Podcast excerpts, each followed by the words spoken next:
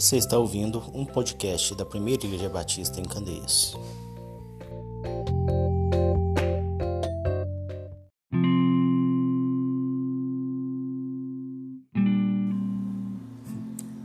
Não estava ardendo os nossos corações dentro de nós enquanto ele nos falava a caminho e nos expunha as Escrituras? Lucas 24, 32.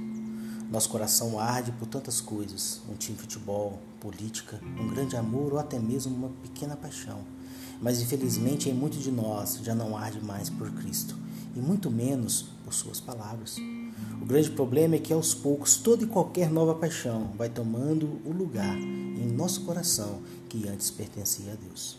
Quando damos conta, já não resta mais espaço em nossas vidas para Ele.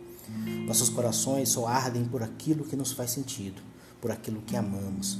E para nos fazer sentido é preciso viver, experimentar e se dedicar. Em Lucas 24:32, temos dois homens, um caminho até Emaús, uma grande tristeza ficando para trás.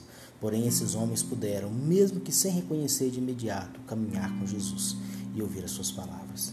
Algo que os fizeram voltar animados, porque é isso que o Senhor faz conosco quando andamos ao seu lado, dando ouvido às suas palavras. Corações antes perdidos em suas paixões e tristezas se voltam ardentemente para Ele, pois só Ele tem as palavras de vida eterna. Tenha um bom dia.